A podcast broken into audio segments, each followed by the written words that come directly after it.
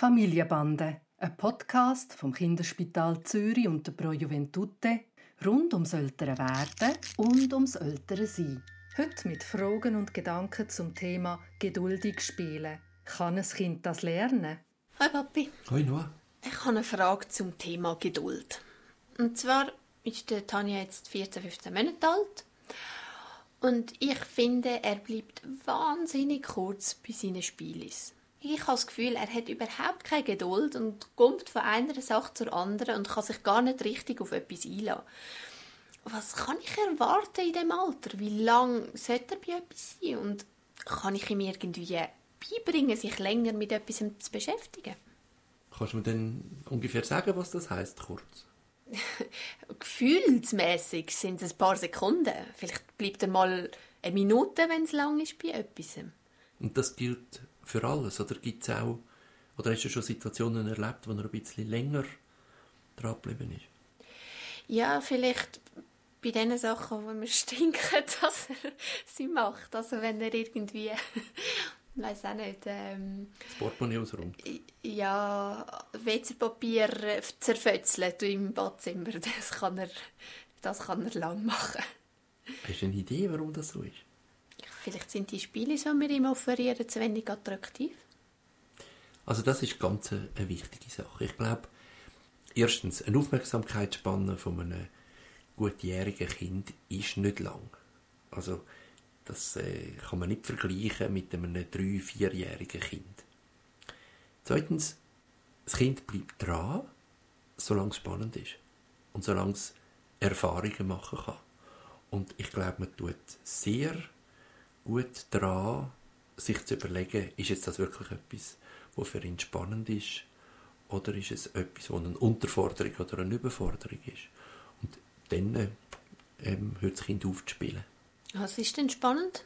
Ja, spannend ist alles aus dem Alltag. Du weißt, mein Lieblingssatz vom zweiten Lebensjahr ist nachmachen. Und ich glaube, wenn ein Kind sieht, was du machst und die Chance hat, nachzumachen, das ist mega spannend. Wenn du jetzt mit ihm etwas spielst, nehmen wir jetzt an, was haben wir jetzt heute gemacht? Wir haben Turm probiert zu bauen mit Klötzli, oder? Und er kommt daran her und, und zerstört ihn. Ich glaube, das Wichtigste wäre, dass man irgendetwas anbietet, die Hände auf den Rücken tut, bildlich gesprochen, aber einfach nicht aktiv ist und schaut, was macht das Kind damit, was passiert. Und dann kleine Hilfestellungen anbieten. Also probiert zu verstehen, was das Kind will, zu schauen, wo kommt es an den Punkt her, wo es nicht weiterkommt. Das Kind probieren selber zu machen, aber nachher, wenn es nicht geht und du merkst, jetzt äh, könnte er abdriften und etwas anderes wollen, dass du dort irgendetwas Kleines beiträgst, wo, ihn, wo er wieder weitermachen kann. So kannst du ihn, wenn das etwas ist, was dir wichtig bleibt, auch vermitteln, dass es sich lohnt, daran zu bleiben, weil es einem weiterbringt, dass er neue Sachen kann ausprobieren kann, dass er neue Erfahrungen kann machen kann. Das heißt, Geduld hat eigentlich wirklich nicht mit etwas zu tun, was das Kind in sich drinnen hat, sondern wo außen an ihn ankommt. Je nachdem, wie spannend etwas ist, bleibt er länger oder weniger lang dran. Und ich kann das in dem Sinn beeinflussen, dass ich mir überlege, wie könnte man jetzt mit dem Gleichen ähm, etwas machen, was neu ist, was unbekannt ist und was er wieder neu entdecken kann. Natürlich gibt es Kinder, die sehr unterschiedlich sind. Und es gibt solche, die eher einfach hersitzen und dann dranbleiben. Und es gibt eher andere, die auf Entdeckungstour gehen rundherum.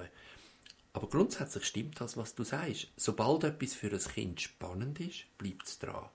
Und nicht immer kann man alles spannend machen. Ich glaube nicht, dass das, äh, das würde auch zu einer, zu einer Ungeduld führen. Sondern ich glaube, die Kunst ist wirklich zu reagieren, wenn man zusammen ist mit einem Kind und wenn man das Gefühl hat, das Kind kommt von einem zum anderen, dass man schaut, wo kann man kleine Hilfestellungen geben, wie ich gesagt habe. Ja, das ist äh, spannend, weil es ist natürlich dann auch eine grosse Herausforderung äh, für mich.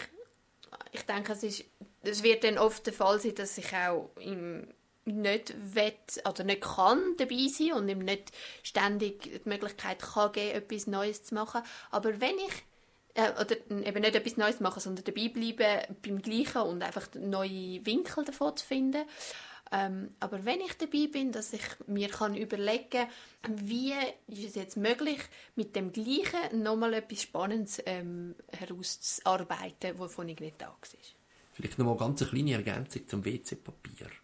Also ich glaube, was dort spannend ist, ist, es ist etwas, wo man dabei spielt und dranbleibt. Und wir haben die Tendenz, wie zu viele Spielsachen zu haben zu viele Sachen anzubieten.